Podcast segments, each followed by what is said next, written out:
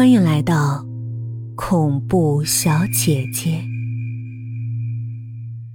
我叫安有心，失业将近半年的我，终于找到了工作，在一家私企做文员。公司的人事经理很人性，帮我在公司附近找到了一间租金很便宜的房子，那是在长延街四十八号的方亭公寓。这个公寓像是用了别人的名字。因为它一点也不香，只有股发霉的潮味儿，像是卫生间里的一把放久了的拖把。但它最大的好处就是便宜。我住在四楼，最北面的一间，整整一层，好像只有我一个人。每天下班回来，特别的安静。躺在床上都可以听见水龙头滴水的声音，或者是蟑螂在垃圾桶里翻找我的硬面包。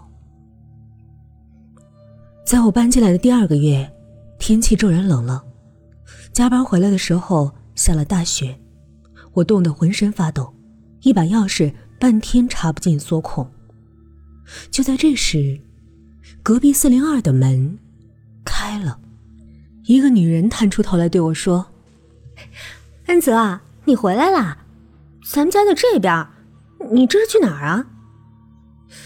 我摸不着头脑的回头看了看，确定他是在跟我说话，可是我根本不认识他。那个女人见我不动，就从房间里走出来，挽起我的胳膊说：“安泰，你今天怎么了？”怪怪的，我是你老婆明珠啊，你不记得啦？没想到我就这样成了已婚人士，可是我真的不记得。我讷讷的被他拉进四零二，里面暖洋洋的，飘着一股粥香。我说：“嗯，你搞错了，我叫安有心，不是恩泰。”但是那个自称是明珠的女人却根本像没听见一样。自顾自的盛了一碗粥放在桌上，说：“我煮了皮蛋瘦肉粥，快吃吧。”这样寒冷的夜晚，我被一碗微烫的粥打败了。那碗粥熬得很糯，肉丝切得很细。我坐在桌旁，慢慢的吃。明珠笑盈盈的看着我，一言不发。我被他看得心里发毛。不知道他脑子是不是出了问题。突然，他脸色一变，拿起手边的不锈钢汤勺，恶狠狠地向我砸了过来。我当他听见了我的心理独白，惊慌失措地躲在一旁，而他勺子的落点，却是桌上的一只过路的蟑螂。他捂着嘴咯咯笑了：“一只蟑螂就把你吓成这样，快坐下吃吧。”桌上的蟑螂被砸穿了肚子，半死不活的蹬着纤细的脚。我哪里还有吃粥的胃口？装作恍然想起什么似的说：“哦，对了，今天加班，我忘了。你别等我了，先睡吧。”行，那你快去吧，公事重要。没想到这个疯女人这么识大体，我慌忙的逃出了门外。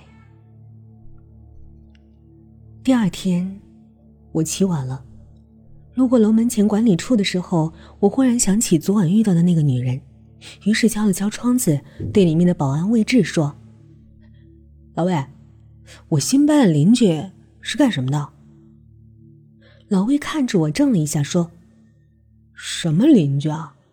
四楼除了你，没搬进来过人啊？怎么没有人呢？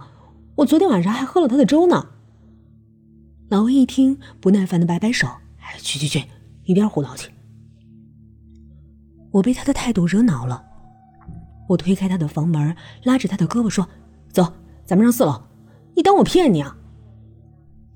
老魏脾气向来不好，像他的身材一样五大三粗。他哗的拿起钥匙，只说了一个字：“走。”我第一次觉得四楼这么空旷。老魏手中的钥匙哗哗的泛着回响。看老魏的样子，好像真不知道新搬来的这个女人。